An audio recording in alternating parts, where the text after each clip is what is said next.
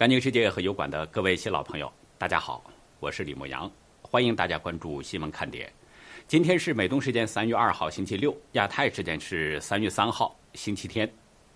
中共两会马上就要开了，就在这个敏感的时候，中共全国政协副秘书长张晓明被免职了，而且呢，有消息表示有人在北京的街头拉起了横幅，向中共发起了挑战。现在中共内部的厮杀和中国百姓的觉醒，就在加速着中共的解体。那有人已经预言了，习近平的下台时间已经非常近了，给出了具体时间。有一位网友呢，早就给我写邮件，让我跟大家分享他在过年期间呢拍下的一副对联内容，但是被我一忙啊就一拖给忘记了。昨天这位朋友呢。怨我哈没有跟大家及时的分享，在这里呢，先向这位朋友表示一下歉意。那我呢，在这里就跟大家赶紧来分享这位朋友拍下的对联内容。这个对联原本写的是恭贺新喜，但是大家可以看到，这家主人用毛笔重新又写了两句话：“恶习除之勿尽，余生方有可为。”这两句话的真实含义，那已经无需多言了，说的非常明白。这应该是许多人的心声。我知道呢，像这样的人呢，在中国大陆应该说遍地都是。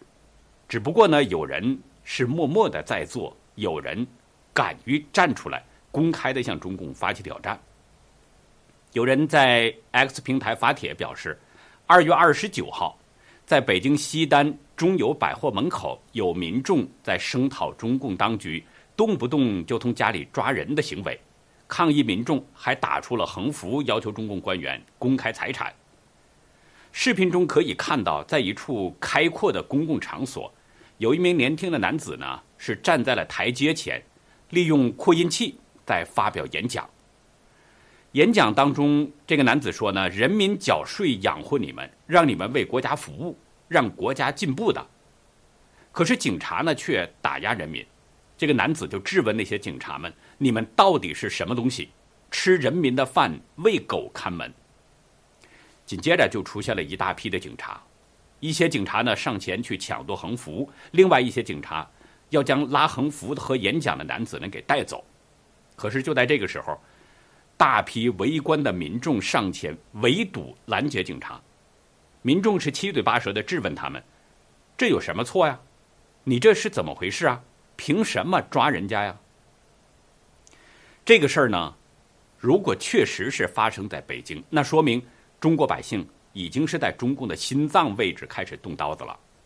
因为中共两会马上就要开了，北京现在已经是风声鹤唳了，草木皆兵了。如果在这种严密戒备的北京街头发生这样的事儿，那么这件事儿的影响应该说不亚于当年彭载舟在四通桥挂横幅这个事儿。但是呢，遗憾的是，我们没有办法去核实这则视频具体发生时间，也不能确定这件事儿发生在什么地方。我们根据演讲者的口音来辨别呢，不太可能像是北京市民的口音，而且根据他身后的那些所在位置的建筑物，以及街头的那种冷清的情况，估计呢也不像繁华的北京西单。不过这并不重要。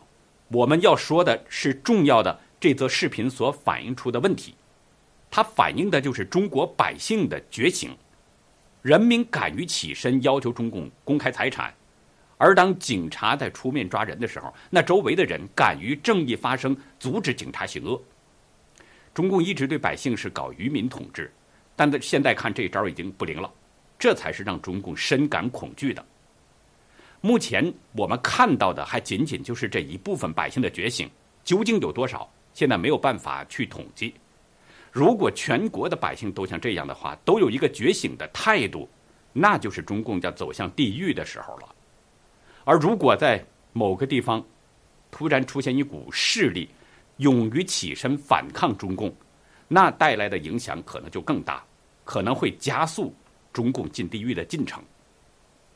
旅居英国的中医大夫舒荣女士，出身家传六百年的中医世家，他不仅是深谙医道，而且对医学有独到的研究。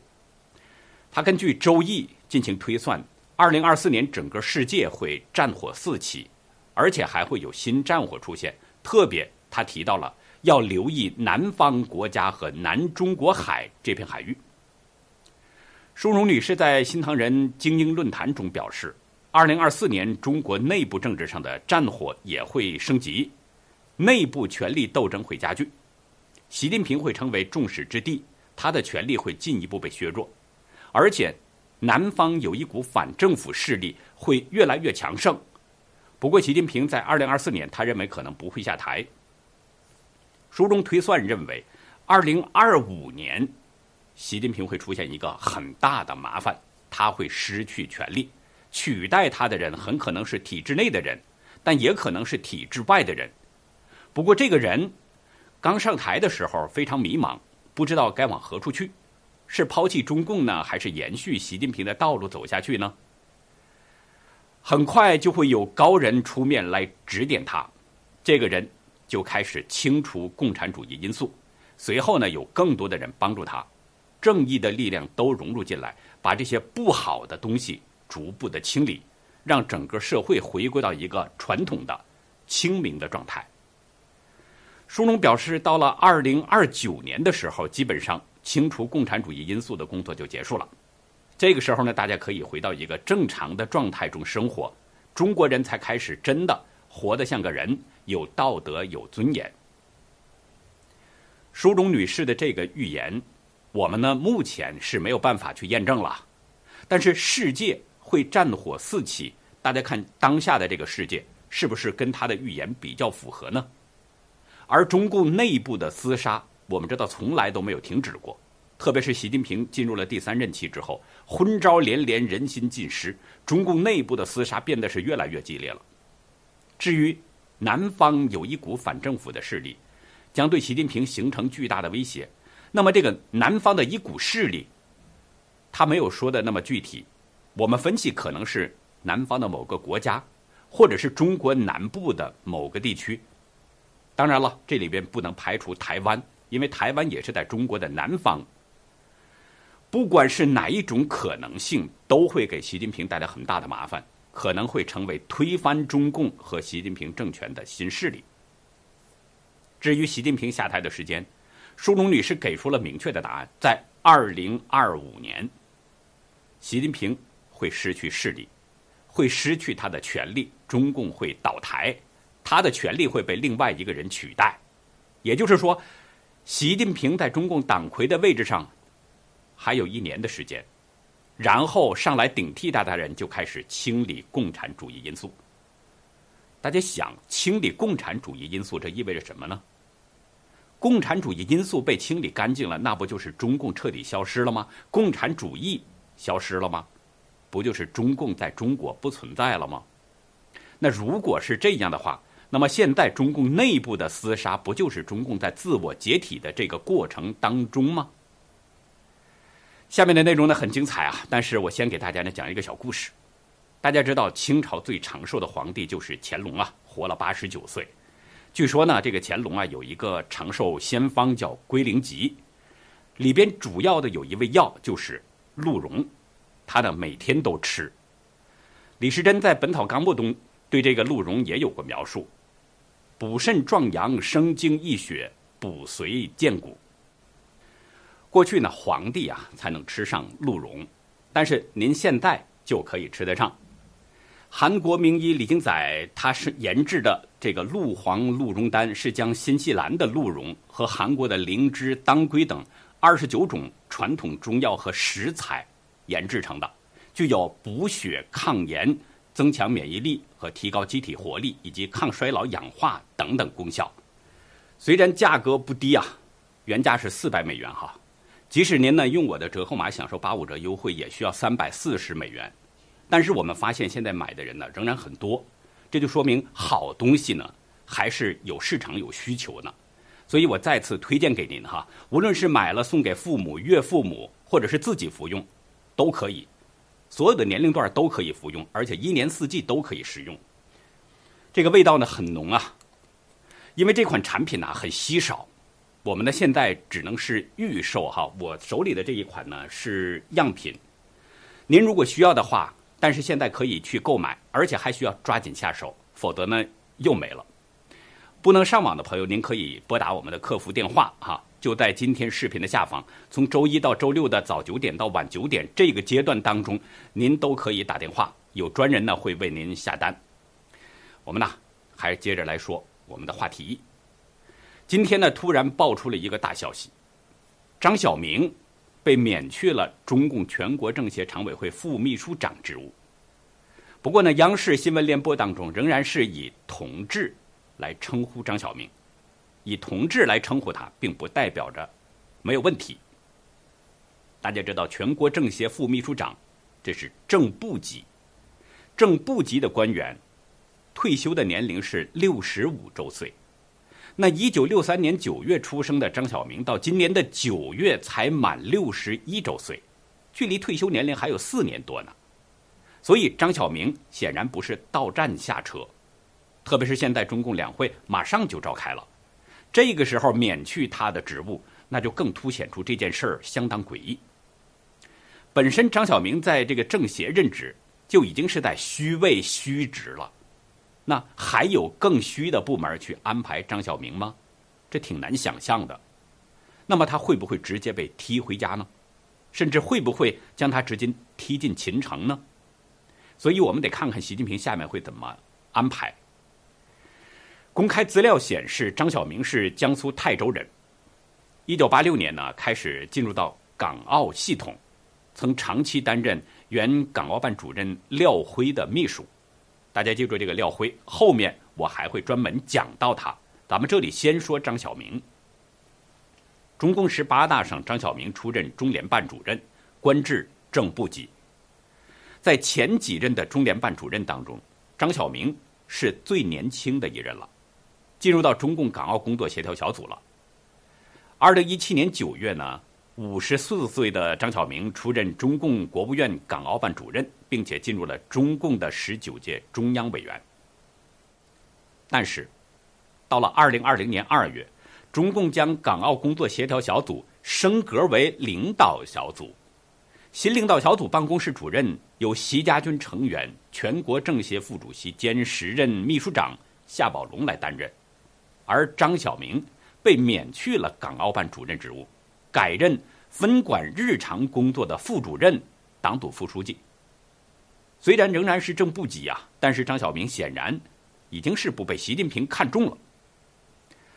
二零二二年六月，张晓明的职务再次被调整，任全国政协副秘书长，排在常务副秘书长之后。尽管还是正部级的级别。但是全国政协本身就是一个花瓶机构，所以张晓明这个新职实质上是被贬值了。同年召开的中共二十大上，张晓明又失去了中央委员的资格。翻看张晓明从二零二零年以来的这个职务变动，虽然是保留着正部级，但是呢，他却经历了一个波峰浪谷，从正职变成副职，又从副职变为闲职，经历了这么一个过程。而这个过程毫无疑问是出自习近平的安排，这是在对张小平一步一步的进行羞辱。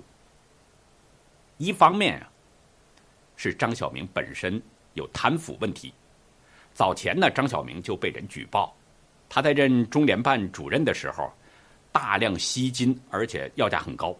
据说在二零一六年的时候，张小明曾写了一幅字，被亲共的政协委员高敬德。以一千八百万港元买走了。张晓明还被举报与华润宋林深度勾结，从中捞取大量油水。张晓明本人特别爱收礼，比如像名人字画呀、贵重物品呐等等。据说呢，他收了好几颗贵重的石头，当时的市值就是二十多万。另一方面呢，是张晓明在任中联办主任的五年当中，经常假传圣旨。歪曲中央意思，张晓明啊，他经常以中联办代表中央为由，插手香港的各种事务，并且勾结江派特首梁振英，炮制假港独议题，配合江派搞乱香港。据说呢，习近平对张晓明的做法相当不满，所以在十九大前将他调离了中联办，转任港澳办主任。可事实上，这是一种明升暗降。这个做法就跟拒绝梁振英连任、改任中共政协副主席的虚职是一样的。习近平反感张晓明，这个往前追溯可以追到二零一四年。当年香港爆发了长达七十九天的占中运动，这场合理非运动呢，被张晓明定性为是违法的。他在一次回应记者提问当中说：“太阳照常升起。”声称战中运动呢是发生在香港的颜色革命。张晓明的这些说法明显是在故意的激怒香港社会。到了二零一五年，在一个研讨会上，张晓明又发表了。行政长官超然论，他声称行政长官具有超然于行政、立法、司法三个机构之上的特殊法律地位。我们知道中共啊一直都在这么运作，但是像张晓明这样把黑箱作业拿到台面上公开来讲，当时在香港同样引起了各方激烈的反应。不过，真正引起习近平愤怒的还是。二零一六年的一件事儿。当年的七月啊，美国的新唐人电视台准备在香港主办全世界中国古典舞大赛亚太区初赛，已经呢租好了场地，就等着比赛日期到了。但是，中共却发动了香港青年关爱协会，简称青关会等等这些八个外围的红色组织，以长时间占领旺角的方式对舞蹈大赛进行干扰，最终。是租借场地方在压力之下单方面取消了合约，舞蹈大赛最终是临时转移到了台湾去举行。据权威人士透露，在当年六月份呢，中共是两次施压乡议局，要求取消租用比赛场地，而幕后的始作俑者就是时任香港特首梁振英和时任中联办主任张晓明。第一次施压事件。是梁振英的亲信，乡议局副局长张学明主动向张晓明汇报，然后中联办就下令取消租约。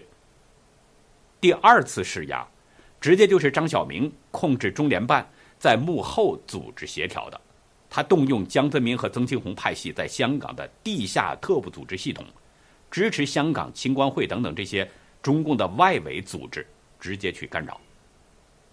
这起事件。惊动了当时的中南海高层。据说举报张晓明和梁振英的信件多如雪片。就在两个月之后，当年的九月，时任中纪委书记王岐山掌控下的香港《城报》是连续发文，猛批梁振英和张晓明是乱港祸首。当年十二月，习近平又派出密使南下，暗中布局香港的人事安排。一方面是阻止梁振英连任，给他弄到了一个明升暗降的虚职，就是全国政协副主席；另一方面呢，是要撤换掉张晓明的中联办主任职务。不过当时具体实施只是阻止了梁振英的梁任，并没有立刻处理张晓明。为什么呢？因为当时的香港已经被张梁这两个家伙给严重撕裂了。习近平呢是希望张晓明。擦擦屁股再走人，收拾乱局。因此呢，对张晓明的处理就延后到了二零一九年的中共十九大前。张晓明等人故意搞乱香港，据说呢，习近平是相当的生气。生气的原因并不是说习近平真希望香港能够自由安定，这个倒不是，而是因为张晓明等人背后的势力是明确在针对习近平。有一位在香港的红二代透露，那些人故意制造乱局，目的就是要逼迫习近平下台。二零二零年的八月，美国财政部寄出了制裁令，对十一名损害香港自治的陆港两地官员进行制裁，其中就包括张晓明和时任香港特首林郑月娥等人。但是在二零二一年的三月，中共国务院新闻发布会上。张晓明表示，对美国的制裁深以为荣。所以，就从那个时候开始啊，有人呢就认为习近平迟早会清算这个张晓明，张晓明落马可能只是一个时间的问题，因为习近平不可能受这口窝囊气。不过，在搞乱香港这件事儿上，其实张晓明充其量也只是一个具体的实施者，他是被人操控的。前面呢，我们一直说是江曾派系，江曾派系是整个乱港事件的总后台，而中间是有人在对张晓明发号施令，这个人就是我们前面提到的廖辉。所以，习近平现在踢走张晓明，表面上是。在打张晓明，但这很可能是在隔山打牛，针对的可能就是张晓明背后的廖辉。已经年过八旬的廖辉是前中共政治局委员廖承志之子，他曾经是任职中共全国政协副主席。这个人是被江泽民和曾庆红一手提拔起来的官员，尤其是跟曾庆红两个人私交甚密啊。他是曾庆红的铁杆心腹。有香港人呢，曾经形容这个廖辉说：“这个人不学无术，为人心狠手辣。”从一九九七年香港主权移交开始，曾庆红就把廖辉设在了香港，成为了香港的特务头子。在随后到二零一零年的这十三年当中，廖辉一直是任中共港澳办主任。他是掌管港澳工作时间最长的官员，直接向曾庆红进行汇报。在这一段时间当中，廖辉在香港是培植安插了大批自己的势力，其中就包括梁振英和张晓明。在廖辉任港澳办主任的第一年，就对张晓明进行了提拔。那随着廖辉的官位升迁，张晓明也是随着水涨船高，并且成了廖辉的得力秘书。后来，廖辉升任到中共全国政协副主席之后，又将张晓明塞进了中联办主任这个职务。因为这种提拔关系，所以张晓明自然就是廖辉的人马。廖辉是张晓明的恩主。二零一六年九月，香港晨报呢那次连续发文猛批梁振英和张晓明乱港的同时，特别就指出了。张良背后的幕后主使就是廖辉。文章指廖辉是人退而势力不退，直指他对港府的影响力远超历届港澳办主任。也有了解廖辉的人呢透露说，廖辉这个人的确是喜欢做幕后的太上皇。在当年十月十四号，中纪委巡视组呢公布了对港澳办的报告。其中就指出，港澳办至少有六宗罪。据接近中南海的消息人士透露，那份报告实际上是对港澳办、中联办的全面否定。消息人士表示，报告中透露了三个重要讯息：一个是所谓的党的领导不够坚强有力，这句话说的意思，实质就是在暗批港澳办、中联办是在对抗习近平政权，对抗习近平，那就是另立中央喽。第二呢，就是选人用人不当。这个说法就是在批评港澳办和中联办在动用特务势力撕裂香港社会。